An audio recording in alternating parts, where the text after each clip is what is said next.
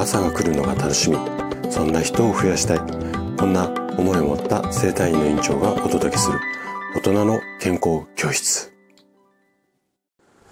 おはようございます。高田です。皆さんどんな朝をお迎えですか？今朝もね元気で心地よい。そんな朝だったら嬉しいです。さて今日はえっ、ー、とね、ちょっとレターでね、ご質問いただいた、あの、ことがありますので、こちらのご質問に声でね、あの、お答えをしていく、そんな配信をしていこうかなというふうに思います。で、今日の放送もね、タイトルがついているんですが、タイトルがね、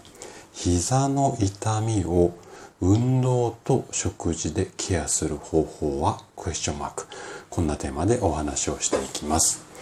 あのー私の院に来院されるこう患者さんの中でもね特にこう多い、まあ、膝の痛みの悩みでこうあの今回ご質問ね後でレターも紹介するんですがご質問いただいた内容と同じようなごあの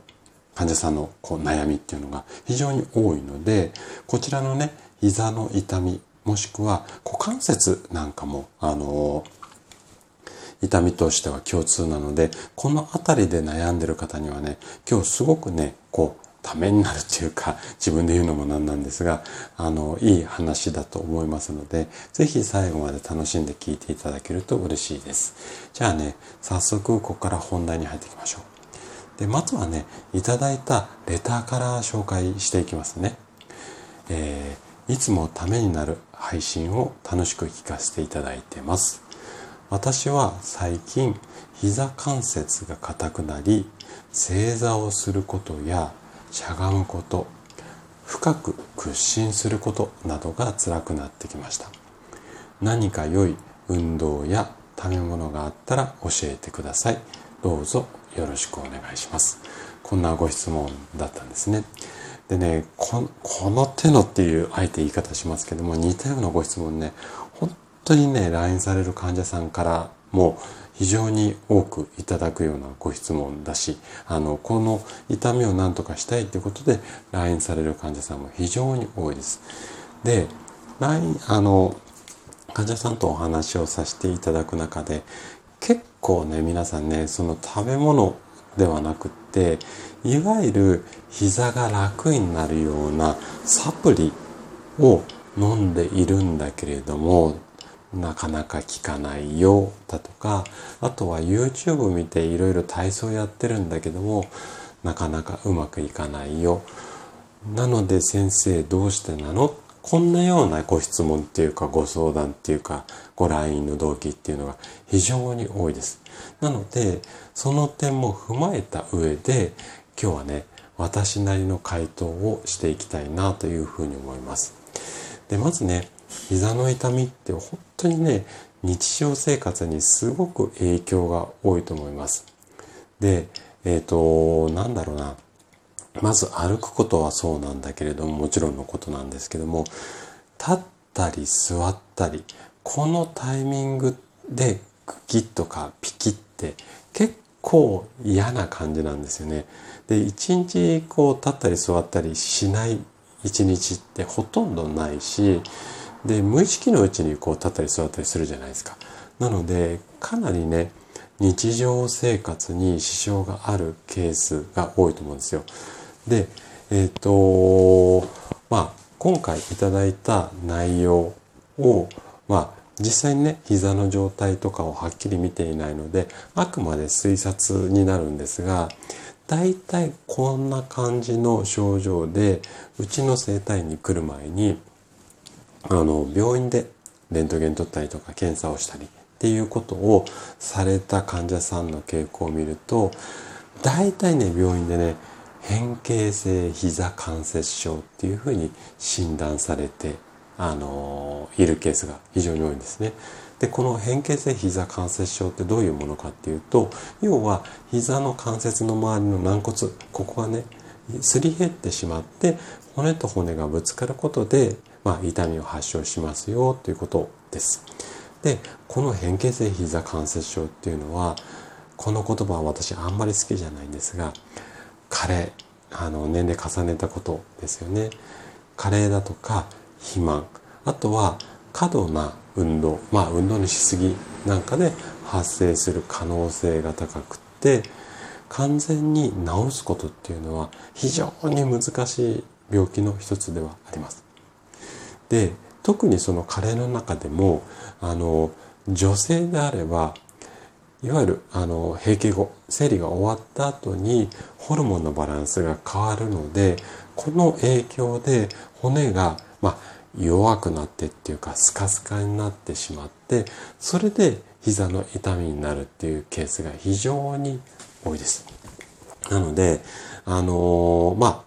一般的にその、こう、閉経っていうか、まあ、更年期の症状も含めてなんですが、だいたい45から55歳ぐらいまでに、いろいろこう、体の変化って女性は起こりやすいので、あなたがね、もし女性で、このぐらいの年齢で膝が痛い、もしくはもうちょっと55よりも上の年齢で膝が痛くなってきたら、この辺り、うん体の中身ですね骨が弱くなってる可能性もあるんじゃないのかなというふうに思います。でねじゃあ完全に治すこと難しいって言っていやいやこの痛みと一生付き合っていかなきゃいけないのっていうふうに思うかもしれないんですがまあねここは本当に安心してください。まず運動療法あとは食事療法この辺りをコツコツやっていただけるだけで症状は確実に楽になります。で、私の生体院に来院される患者さんもほぼ全員の方が楽になっていますので、あのあんまり深く、深くっていうか、治すこと難しいっていうところをあんまりこう大きく捉えないでいてもらいたいんですよね。じゃあね、具体的にどんな運動をしたり、どんな食事をしていけばいいのか。この辺りをそれぞれ運動でのケア、食事でのケアに分けて話をしていきます。で、まず運動でのケアですね。これは一般的に運動療法って言われているものなんですけれども、要はポイントとすると膝の関節の可動域って言って動く範囲ですよね。これを広げる、まあ、ストレッチとか、あとは筋肉をつけるトレーニングを行います。で、ストレッチに関しては基本的には膝を曲げたり伸ばしたり、あとは足首を回すような動作で、毎回、そうですね、膝の曲げ伸ばしであれば5回から10回、あと足首回したりするのも片足ずつ5回から10回を、えっと1セットとして1日まあ2セットから3セットぐらいやればいいんじゃないのかなというふうに思います。でじゃあどんな風にストレッチやっていけばいいのっていうところで言うとまああのこれねちょっとラジオでそのストレッチのやり方ってお伝え言葉だけでお伝えするのなかなか難しいのでまあ膝の曲げ伸ばしとか足首回しとかっていうことでまあググっていただければいろんなやり方出てくると思います。でもしあれだったらその例えば膝の曲げ伸ばし足首回しとかってそれだけのキーワードで検索をしてしまうとちょっとあの激しいトレーニングっていうかね体操とかストレッチも出てくるので例えばねそこに検索のキーワードとしてまあ例えば40代とか50代とか60代に効くみたいな例えば60代に効く膝曲げストレッチみたいな感じで検索をするともう少しね違った検索結果が出てくると思いますのでそんな感じでね、あのー、検索をしていただけるとでその中でやりやすいやつを見つけていただいて、まあ、そのストレッチをやっていただくっていうことですね。あと、まあ、いわゆる筋トレみたいなことなんですけどもここは基本的にスクワットをやっていただいたりだとかあとはレッグプレスって言って足をこう曲げ伸ばししてね重りをこう動かすような運動があるんですけれどもこういうようなものを週にそうですね2回から3回ぐらいやればいいんじゃないのかなというふうに思うんですがもうね私ぐらいの年齢より上50代より上の方に関して言うとこの筋トレまではああんまりやんなくていいと思います個人的にはもうストレッチだけをきっちり正確にやっていただけるだけでかなり運動効率上がりますのでまあお若い方だったら筋トレ入れてもいいんだけども、まあ、50代以上の方であればストレッチだけで十分かなっていうふうに個人的に思います。でね、この、まあ、ストレッチのやり方とか、あと回数、強度、筋トレも含めてなんですが、ここはね、やっぱり個人差があるので、あんまり無理しないようにやるようにしてください。で、スクワットも普通にスクワットってそのまましゃがんだり立ったりっていう形なんですけどもちょっと強度を抑えた座ったままでね膝を曲げ伸ばしするような運動もあるのでその辺はねちょっと検索をしていただいてでもしね検索であんまりうまくヒットしなかったらあのまたご質問のレターくださいあの聞いてくださっている方の中でもなんかこういうのをやってみたいんだけどどうかなとかっていうのあればご質問のレターください。えっ、と、それじゃなくてこっちの方がいいですよとかっていうのは、あの、もしあれだったら私の方からアドバイスすることもできますので。はい。ここがまず運動ですね。じゃあ次、食事です。で、食事に関して言うと、食事を適切にすることで、やはりね、ちょっとぽっちゃりしてくると、あの、膝に負担ってかかりやすいので、適切な食事をしていただくことで体重管理をしましょうよっていう目的と、あとは膝の痛みがある場合ってこの軟骨のところとか膝と膝の間のところがね、炎症が起こってる可能性があるので、抗炎症作用がある食べ物を食べるようにしてみてください。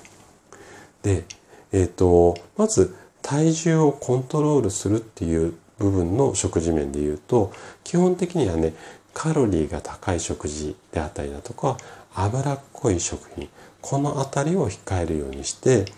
とにかくウエイトを落とすっていう、まあ、この辺りはねいろんな情報があると思うのでご自身の食事をちょっと普段の食事を見直していただけるといいかなというふうに思います。あとはね抗炎症作用がある食品なんですけれどもこれを積極的にこう食べることによって膝の関節の周りの炎症を抑える効果っていうのが期待できるんですね。じゃあどんなもの食べればいいのっていうと代表的な、まあ、考え方として3つです。まず1つ目がオメガ3脂肪酸っていうのを意識してもらいたくってこれは青魚お魚の油だったりだとかあとはナッツ類に多く含まれます。で次に意識してもらいたいのがビタミン C ですね。ここは、えっ、ー、と、まあ、柑橘系の、えっ、ー、と、果物だったりとか、うん、そうですね。今だったらキウイとか結構安いと思いますので、まあそういったものであったりだとか、あとリンゴとかもいいですよね。で、あとお野菜で言うと、抗炎症作用が大きいのはやっぱブロッコリーなので、この辺を意識していただいたりだとか、あとは、え、ー、と、3つ目のポイントとすると、ポリフェノールが多い、例えば赤ワインとか、うん、ココアとかその辺りで、えっと、このポリフェノールっていうのはね結構抗炎症作用の大きな働きしますのでこの辺りをねポリフェノールビタミン C オメガ3この辺りをね食事で意識してもらうといいんじゃないのかななんていうふうに思います。はい、でよっぽどね痛くてすり減ってもうなんか歩くたんびに痛いっていう場合はちょっとねそのすり減り具合によってはねもしかしたら手術とかっていう選択肢がうん痛みを早く消す上では、まあ、必要な場合もあるんですけどもまあなんとか日常生活しのげているようであれば今お話しした運動とか食事でしっかりケアをして今以上痛みがひどくならないようにこういうところをまず頑張っていただいてそれでも痛みがずっと引かないようだったら次の手として病院での対策っていうところを考えるこんな流れでおそらくいいんじゃないのかなというふうに思いますのであとはねちょっと膝の様子と相談しながらいろいろと、あのー、工夫してチャレンジしてみてください。はい。ということで今日も最後まで聞いていただきありがとうございました。番組の感想などねお気軽にコメントいただけると嬉しいです。それでは明日の朝7時にまたお会いしましょう。今日も素敵な一日をお過ごしください。